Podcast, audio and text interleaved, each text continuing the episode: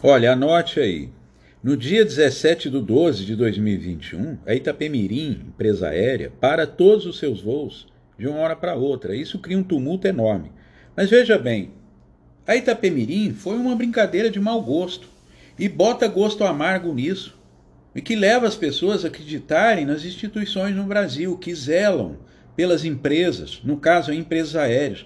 Nós, consumidores, somos, somos hipossuficientes, de um modo geral, perante essas grandes empresas. Por isso é que existe o órgão regulador. Para isso é que ele existe. No caso aí, a ANAC. Então, qual a função de um órgão regulador nesse exato momento? Para evitar que players aventureiros entrem no mercado. Preste atenção, players aventureiros entrem no mercado para evitar isso. Como pode, por exemplo, um grupo em recuperação judicial que mal está conseguindo honrar os acordos judiciais, uma empresa de ônibus, vai criar uma empresa aérea?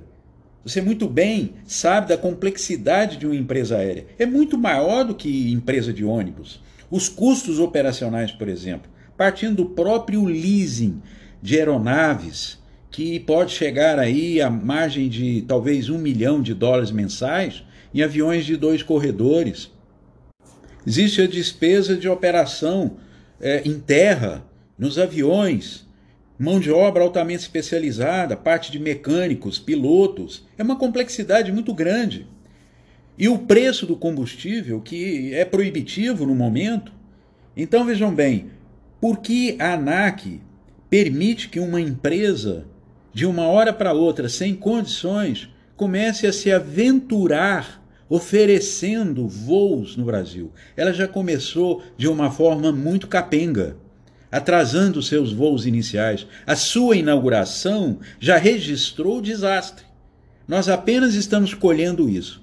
Mas aí fica a pergunta: afinal de contas, por que, que a agência reguladora aprovou essa empresa nessas condições? Eu sou Icarim Melgaço professor no curso de Ciências Aeronáuticas da PUC Goiás.